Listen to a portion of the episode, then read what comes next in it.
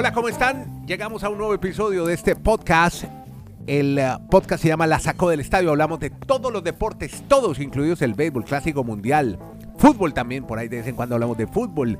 Estamos hablando también de todas las ligas americanas con énfasis y vamos a hablar del clásico mundial de béisbol. Ya tenemos listos a Kenny Garay en Estados Unidos, Dani Marulanda en Colombia. Yo soy Andrés Nieto Molina para que hablemos de cómo un equipo como el de Japón vuelve a ser campeón del mundo, tercera vez campeones del mundo, sometieron a los Estados Unidos, ganaron el Clásico Mundial y hay historias alrededor de ese 3-2 en carreras. El resultado es importante por una carrera, pero hay muchos rollos para contar del Clásico Mundial de Béisbol. Y ayer eh, Kenny Garay, el podcast, si usted lo revisa, decía, ya no sabemos qué más decir de Otani. Ya, eh, así decía ya, porque ya qué más ponemos, hermano, es que ya no, no tiene ya adjetivos. Kenny, ¿cómo le va? Un abrazo, Andrés, desde Alaska hasta la Patagonia, desde Arica hasta Punta Arenas. Eh, ayer, vea lo que son las cosas. Estábamos narrando hockey. Sí, señor. Y, pues claro, pendiente de lo que pasaba en la final del Clásico Mundial. Y el corazón mío decía y quiere que gane siempre Estados Unidos. Pero claro. Después, como terminamos temprano, pude ver tranquilo, en casa, sin que nadie me hablara ni me molestara, Sí. eh, los últimos dos innings.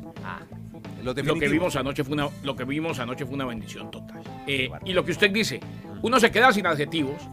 Simplemente digamos que estamos viendo al Beirut moderno, que estamos viendo algo que nunca habíamos visto.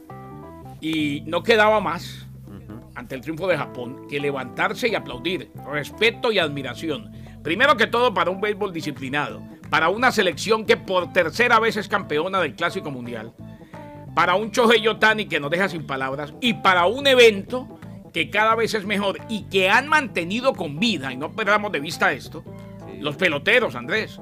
Porque este evento, si fuera por los dueños de equipos, ya se habría acabado hace mucho tiempo. Quizás este, pese a las lesiones de Sugar Edwin Díaz, pese a la lesión de Altuve, pues va a cambiar la perspectiva de muchos dueños. Porque ayer, por ejemplo, y no sé qué opine Marulanda, más allá de lo que hizo Japón, hombre, Estados Unidos tiene una cantidad de lanzadores No, una locura. que no estuvieron disponibles y que tenían con qué ser el as de la lomita en este partido, que era prácticamente un juego 7, una final de un mundial de béisbol. Bueno, pues que sea Dani Marulanda que nos hable un poco más ya de la figura de Shohei Otani, a quien saludamos en Colombia. También tiene más para hablar de este clásico mundial. Dani, ¿cómo está? Lo saludamos vía streaming desde Chile hasta Colombia y lo oyen en podcast en todo el mundo. ¿Cómo está? Pues muy bien Andrés, disfrutando mucho cada instante que vivimos de ese clásico mundial y con Shohei Otani como el MVP de todo el clásico mundial y siempre van a aparecer historias con él. O sea, ya ustedes pueden reseñar todo lo de su talento, pero otras que me llamaron la atención fue que han presentado, digamos que la arenga que él hizo, o al menos la manera de motivar a sus jugadores. O sea, no tiene que ser como un estilo argentino, que nos entregamos ni que hable fuerte. Simplemente antes del juego les dijo a sus compañeros ahí en el dugout. O en el camerino. Dejemos de admirarlos. Vamos a jugar que podemos ganar. Simplemente hoy vamos a ganar y vamos a triunfar. Con esas simples palabras Claro. les dio a entender, nosotros también somos de carne y hueso, podemos contra ellos, dejemos de tenerlos en los pósters, dejemos de admirarlos, les podemos ganar y pues obviamente celebran por tercera vez el título del Clásico Mundial y es la segunda selección que lo gana de manera invicta. En el 2013 lo hizo República Dominicana y ahora en este 2023 Japón que ganó obviamente todos los juegos. Y en la parte mediática que a usted tanto le gusta, Sí. Shohei Otani ya es el beisbolista con más seguidores en redes sociales. Ah. Y hablamos concretamente en Instagram. ¿Cuántos En ya? este Clásico Mundial, y esto va a ser, esto va a ser muy importante Andrés para destacarlo en el Clásico Mundial. Sí. En estos 15 días de Clásico Mundial dobló la cifra de lo que tenía antes de, de estar obviamente en sus cuatro años en grandes ligas. Él llegó aproximadamente con 2 millones de seguidores. Aquí ya supera los 4 millones. Es que la locura que hay en Japón Ajá. y los amantes al béisbol, pues por lo que generó Otani durante todas estas dos semanas de, de Claro, competencia, claro. pues lo lleva a esa cifra. Y lo que decía Garay de, de Estados Unidos, para no alargarme mucho más, No, no, no, pero dicho todo lo que hemos comentado, yo, creo, yo, yo, yo creo, Garay, que dicho todo, todo esto, para mí Estados Unidos es mejor que Japón. Y bueno, va a decir, pues está loco, está, se está contradiciendo que no. Si nosotros analizamos detalladamente el juego de ayer, ¿qué le pasó a Estados Unidos? Que no ligó cuando tenía hombres en base. Es el peor partido en la historia de Estados Unidos en esa estadística. dejó Dani, usted- siete no hombres parece- en posición de anotar. Y eso es el béisbol, eso es el béisbol, An- Andrés Garay. Que usted puede hacer maravillosas cosas, pero por un simple detalle se le puede ir un verdad. partido. Y eso le pasó ayer De- a los dejó mucha gente a bordo, pero ¿a usted no le parece que también hizo Sí. falta mucho picheo? O sea, es hora de que los Claro, claro. No, no, no. Es Porque que, es que, a sí, ver, sí, sí. eh, eh, si usted se pone a analizar los abridores, hombre, un abridor para un juego de estos era un Clayton Kershaw. Pero Claro, claro, claro. Era, eh, eh, y, y definitivamente no está. Este es el podcast La Sacó del Estadio con Kenny Garay y Dani Marulanda. Presenta Andrés Nieto Molina. Pero no perdamos de vista a Kazuma Okamoto, ¿no? Eh, Porque muy pocos van a hablar de él. Y Kazuma Okamoto anotó dos de las tres carreras de Japón, dos imparables. Cerró con promedio de 3.33 con el bate. Eh, Otani vino a cerrar el partido. Y lo vimos ante Mike Trout. O sea, si se hubieran imaginado, si hubieran escrito un guion de Hollywood. El guion Dani, perfecto. Sí, es que lo dijo, guion lo dijo en la rueda de prensa el, el manager, sí, sí. compañeros de equipo, los dos haces, dos peloterazos eh, que van a estar en la conversación de los mejores de la historia lejos. O sea, eh, a nadie le cabe la más mínima duda que se van a poner allá arriba en el Olimpo y que, y que todos pues van a candidatearlos, si se quiere, como dos de los principales de la historia y termina ponchándolo Otani a Trout. ¡Qué maravilla! Pero lo que yo quiero referirme es a futuro, a futuro. Se nota después de terminado el partido que Trout dice, yo voy a volver a estar acá, quiero volver a enfrentarlos. Oye, está muy bonito ese estadio, la ceremonia, la presentación, los himnos, todo muy bonito, muy sobrio. Muy bien Miami en el, en el estadio del Lone Depot, en el parque de pelota, que estaba espectacular ayer. La ciudad de Miami vibró con esa final. Espectacular. eh, me alegra mucho. Vea lo que son las cosas. Eh, uno debe publicar sus bendiciones, Andrés. Además lo hice ya cuando estábamos trabajando con usted y con Dani, aquí en la Sacó del Estadio. ¿Se acuerda que me tocó una noche ir a ver a Otani y a Trout? en ese Claro. Claro, sí, he pensado mucho Ya, ya en lo eso. identificamos. Cuando eran buenos amigos. Lo identificamos en la, en la tribuna. Sí, sí, Garay Cuando eran buenos en- amigos, ¿quiénes? Eh, no digo yo, cu- cuando eran, bueno, cuando estaban jugando juntos, digo, en Los Angels, cuando están Ah, juntos. no, sí, sí, no. Cuando juegan Bueno, juntos, porque yo- ayer eran enemigos. seremos amigos siempre. Lo Ayer- que pasa es que él se baja en el piso 8 y yo me bajo en el 19. Claro. Eso está, está claro. Pero vea, eh, eh, ese- y esa noche vimos también a Sandy Alcántara. Eh, imagínese Un millón trescientos mil aficionados en ese Lone Depot Park asistieron a los juegos de la quinta edición del Clásico Mundial de Béisbol. Un millón trescientos mil entre todos, obviamente, entre todos los estadios. Claro. Un récord para el campeonato. Esto incluye los 36 mil que pagaron boletos para presenciar la final. Un millón trescientos seis mil cuatrocientos catorce asistieron al campeonato en general que organizan las grandes ligas, Sindicato de Peloteros y la Confederación Mundial de Béisbol y Softball. Esta cifra supera por 220 mil la marca anterior, que fue de 1.086.220 en el 2017. Y ojo, en el 2026 el Clásico Mundial va a volver a ser en marzo. Entienden los organizadores, entiende el sindicato, entiende la Confederación Mundial de Béisbol y Softball, que independientemente de que, de que muchos quisieran que fuera en otro momento, eh, en mitad de temporada, quizás antes de que se inicien las ligas invernales, esta es la mejor opción previa a los campamentos de primavera. Va a tratar de convencer el comisionado a los dueños de equipos a que presten sus figuras y a que se le dé un poquito más de auge a un evento que ha sido todo un éxito. Claro. Así pues que, más allá de las lesiones de Edwin Díaz y de José Altuve, más allá de la preocupación de muchos equipos por exponer sus activos, este clásico mundial va a seguir jugándose en marzo, al menos en la próxima edición. ¿Qué es cuándo? la- ¿Cuándo vuelven a jugar? 2026. Eso es, ah, bueno, 2026. Y la, y Dos la mundiales. idea- Tres, dos mundiales. cuatro, cinco, ¿es ¿Cada tres años? No, no, no, No. Venga, venga, yo explico ahí si, si le interrumpo a eh, Garay. claro, es que acuérdense que en el 2019 no ah, se por jugó lo del COVID. Por lo del COVID. Ah, perfecto. Fue el 2021. Pero es cada El- el cuatro tema fue el años, siguiente, hay- entonces. Hay, dos detalles. Sí. Es en años, es años impares. El Mundial se iba a jugar en el 2021. Por la situación del COVID se tuvo que aplazar hasta este En el 2023. 2021, exacto. Nor- normalmente eso se iba a jugar en el 2025. Lo que pasa es que dentro de dos años es muy cercano. Entonces, por eso 2026 en esa razón. Y la más fundamental es que el Mundial del 2027, o sea, si, si se hiciese cada cuatro años, pues normalmente seguiría en el 27. Correcto. Lo que pasa es que el acuerdo laboral de los peloteros termina ese año. Entonces, ¿qué quiere Grandes Ligas? Venga, no nos vamos a exponer a dejar ese mundial para ese año si de pronto no hay un acuerdo laboral. Mejor hagámoslo en el 2026 y ya, todos tranquilos juegan el Clásico Mundial y se espera pues que cada cuatro años a partir de allí pues en los años pares se siga. ¿Eso qué quiere decir? Que el Mundial de Béisbol y el Mundial de Fútbol de Estados Unidos lo va a tener el mismo 2026. Garay, yo no ya estoy solicitando visa Sí. para irme desde Ya, febrero un hasta julio. Me voy a ir a vivir un semestre, un semestre Sí. para Estados Unidos. Mamá, que no recibe. Porque. Mundial de Béisbol y Mundial de Fútbol, Mm, el mismo año. No, para no, no, y ojo, y Mm. ojo, cerca, cerca donde tenemos nuestro cuartel general de operaciones, allá en la Florida. Mm. Miami O sea, va a ser subsede del Mundial de Sí, Fútbol. Claro, Miami claro. tiene ¿Cuál- está- ¿Qué estadio? ¿El Hard Rock o qué? Sí, Debe claro, ser el claro, Hard el Rock, Hard sí, claro que es el Hard Rock. Sí, ya porque, oficial. porque, ojo, no, no, sí es el Hard Rock oficialmente, pero también hay otro estadio. Oye, que es hoy el- estoy lleno de preguntas. Sigan. que es el Freedom, Mm. que es el Freedom Park, el Freedom Stadium, que está construyendo el eh, conjunto del Inter de Miami. Pero Miami será subsede del Mundial de Fútbol y Miami muy seguramente seguirá siendo Claro. una de las sedes, Sí. o por qué no, para mí, debe seguir Sí. siendo la sede de la final y la fase decisiva. Es la mejor. de. La mejor sede. Oiga, Sí, me dijeron sí. que Miami está toda en obra, ¿no? Eso están como buscando un tesoro. Todo, todo está en obra. O sea, cuando la termine va a quedar muy bonita. Mira, Así yo que- le digo una cosa, Andrés. Ajá. Miami está en obra. Miami está en obra. Desde que se conoce. la vida. Claro. Toda la es vida. más, Viene en usted, usted pregúntele Está a como buscando un tesoro, ¿no? Usted pregúntele a cualquiera que haya vivido en Miami Ajá, sí, eh, o que vaya a Miami constantemente. eh, ¿Desde cuándo están arreglando el palmetto?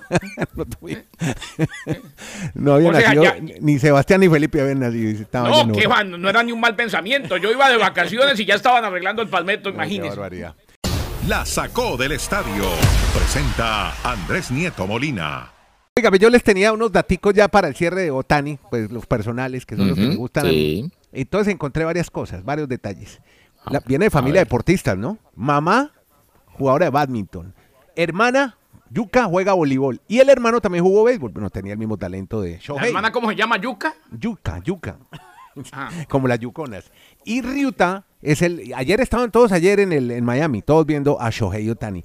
Y ya se- ustedes se preguntan, ¿por qué llegó a Angels?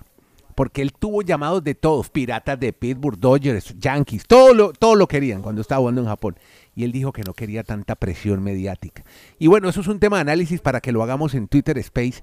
Si podrá soportar esta en un equipo grande o seguirá en los Angels por más tiempo, porque parece que no soportaría eso y por eso se prefirió y se decantó por los Angels de Los Ángeles, que es un equipo que no tiene tanta, como él dice, presión mediática. Yo no, le creo a Otani y es simplemente un comentario eh, muy personal. Yo no le creo que no hable inglés. Eh, Ah, sí, parece todas las, oiga, la que hizo además con Alex Rodríguez y con el Big Papi, oiga, bueno ese Alex Rodríguez, buen buen preguntador y buen Muy comentarista. bueno, y, y Y no, lo y hace muy bien ahí en Fox. Y, com- y comentando, y comentando pero es un fenómeno. Toda en japonés, nada inglés, cero. Eh, lo Qué que curioso, pasa es que hay, un- hay una cosa. y Ya lleva cuatro, y ya lleva cuatro temporadas. No, ya lleva cuatro mí- temporadas en Grandes Ligas. Ellos, ellos inclusive, Ichiro Suzuki siempre usó traductor, siempre. ¿eh? De principio a fin. Eh, no, el, el oriental de por sí no, no, no se incorpora mucho, no, no se involucra mucho eh, con, con la vida en los Estados Unidos. Por ahí aprende el idioma, pero prefiere eh, estar Tradición. alejado, alejado o al margen, si se quiere. O sea, si usted ve los equipos de grandes ligas, la mayoría de los que vienen de Oriente tienen traductores siempre. Mientras que dominicanos, puertorriqueños y demás aprenden inglés y, y- cada día pues tratan de, Es que, pero, pero es que una, de- de es que una cosa. André- a ver, más, de adaptarse más, de, de mimetizarse más con, con la no, es pa- cultura. no es para poner no es para poner mucho debate, pero es que esto es de lado y lado. Muy diferente tratar de aprender inglés para un dominicano, pues para un latino, que alguien de ese continente, es como que le diga a usted a alguien de este continente, desde Alaska hasta la Hasta la Patagonia, como aquí decimos, que vaya, que se vaya para, para Japón a hablar japonés, a ver cuánto lo, lo asimilan. Es, lo mismo para un japonés cuando viene a, a Estados Unidos, me parece a mí. Cultura, tradición, No es comida, todo, no es todo es muy sencillo. difícil, más difícil. Muy, Bueno, muy complejo. Tremendo, tremendo todo lo de Otani. Yo creo que ya vamos eh, cerrando este capítulo, este, este segmento de Clásico Mundial. Nos encantaría hablar de Otani, pero hay más temas y tenemos baloncesto por ahí, locura de marzo que ya se reanuda nuevamente.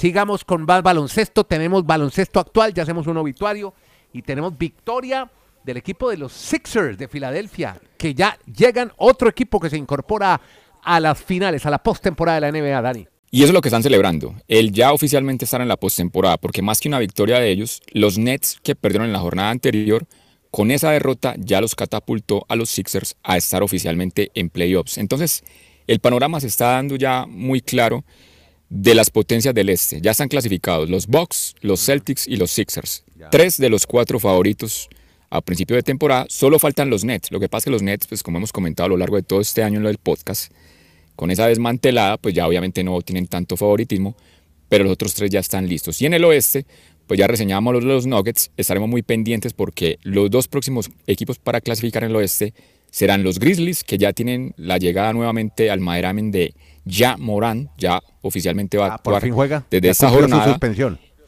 Exacto. Y también los Sacramento Kings. ¿no? Sí, sí, sí. Y Sacramento Kings, que no me olviden los Sacramento Kings, también va a ser el siguiente del oeste en asegurar posición de playoffs. Bueno, en baloncesto hay que lamentar la pérdida de uno de los más grandes, un grande que se fue de... Kenny, ¿de quién hablamos? El obituario de hoy en el podcast de Sacó el Estadio.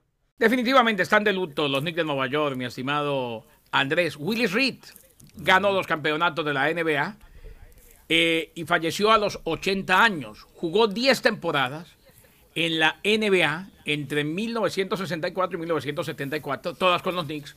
Eh, estuvo en el All NBA cinco veces, fue escogido siete veces al juego de todos estrellas, ganó el MVP en la temporada 69-70. Así pues que se nos va a los 80 años. Su momento más famoso se produjo durante el juego 7 de las finales de la NBA del 70 contra los Lakers. Después de que una lesión en el muslo lo dejó fuera en el juego anterior, sorprendió a la multitud, entró a la cancha durante los calentamientos, anotó los dos primeros canastos de los Knicks y luego fue nombrado el MVP de las finales cuando los Knicks ganaron el primer campeonato de la franquicia. Ese, el más valioso del primer campeonato de los Knicks, se nos fue a los 80 años. Descansa en paz. Qué legado el que deja Willis Reed. Podcast La Sacó del Estadio. En Twitter, arroba La Sacó Podcast.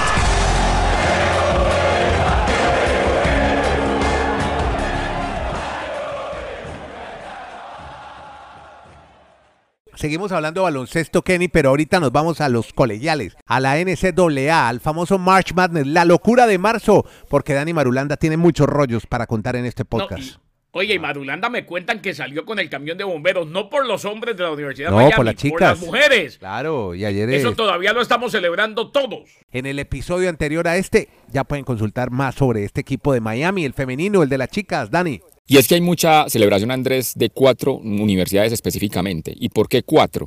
Porque tienen tanto a los hombres como a las damas en los Sweet 16, en los dulces 16. Las cuatro universidades son UConn, pues que UConn normalmente es una universidad que básicamente está enfocada en ese deporte, tanto para hombres como para mujeres. Para o sea, no es Garay. novedad. Sí, las como- bueno, ellos siempre están ahí favoritos tanto en damas como en varones para llegar a estas instancias. Que o mi sea, no es nada simpatía sigue anormal. siendo con, con la Universidad de Miami, siempre más allá de Yukon. ¿Más que las que- Sí, claro. Claro, Y- claro, y- claro. Pero los 20 Claro, porque años en Connecticut todavía no. No importa, no, no, importa, pero el arraigo. Yo todavía soy y seré hasta el día que me muera. Sí. De los huracanes, de los Dolphins, de los. Marlins, del Miami Heat y lógico del Bucaramanga. Eso no va a cambiar. Ya, ya sabemos. Pero qué raro. Para él lo de Yukon, No le haya cogido para cariño él- todavía lo que él- las Connecticut. No, sí, es, es un amor ahí. Yo, cariño, le cogía remojo, muchas es un- cosas de una- Conérico, y a compañeros, compañeras, y, pero no a la Yukon. O sea, eh, me gusta cuando ganan, pero si están jugando contra la Universidad de Miami, Ahí va Miami. o si- eh, totalmente, por Dios. Muy bien. Bueno, entonces seguimos con Yukon. Las otras universidades son Tennessee, que las Bulls, las mujeres, también son siempre fuertes candidatas. Entonces no es mucha novedad que esa universidad tenga sus dos grupos en los mejores 16. La tercera universidad es UCLA, que también tiene un programa interesante tanto en hombres como en damas. Pero la cuarta universidad, que sí es la gran sorpresa, es precisamente la Universidad de Miami. Porque desde el año 92, 1992, las mujeres no llegaban a esta instancia de las 16 mejores. Y los hombres, pues es un programa que apenas en los últimos años ha tenido más relevancia, que incluso la temporada anterior llegó a estar entre las 8. Así que esas cuatro universidades son las únicas, son 363 las que tienen el programa de baloncesto masculino y solo cuatro, entonces tienen tanto hombres como mujeres en esta instancia que arranca mañana y que vamos a disfrutar con Garay en sus transmisiones a través de todas las aplicaciones y plataformas. Esa Universidad de Tennessee Ajá. que señala Dani Marulanda, como que vuelve a ser relevante. Esa es la universidad de la ya fallecida y legendaria Pac Summit, eh, entrenadora que empezó a padecer de Alzheimer y se tuvo que retirar y ya falleció. Y ahí también jugó Candace Parker, hoy figurón en la WNBA de un equipo de Nueva York que se está armando, pero hasta los dientes. Pero yo creo que el deportista más reconocido de, de Tennessee tuvo que haber sido Peyton Manning. Pues aquí estamos Ah, no, hablando claro, de temas hablando a nivel de NFL. mujeres, a nivel de Sí, mujeres. sí, claro, claro. Eh, mañana en uno de los dos, o en Florida Atlantic, Tennessee, Sí. o en Gonzaga UCLA, o quizás en los dos, eh, de, uno, de uno a otro, pasando de uno a otro constantemente e informando. Y el próximo viernes, porque mañana y pasado mañana es el Sweet 16, estaríamos en Princeton Creighton y Xavier enfrentándose a Texas.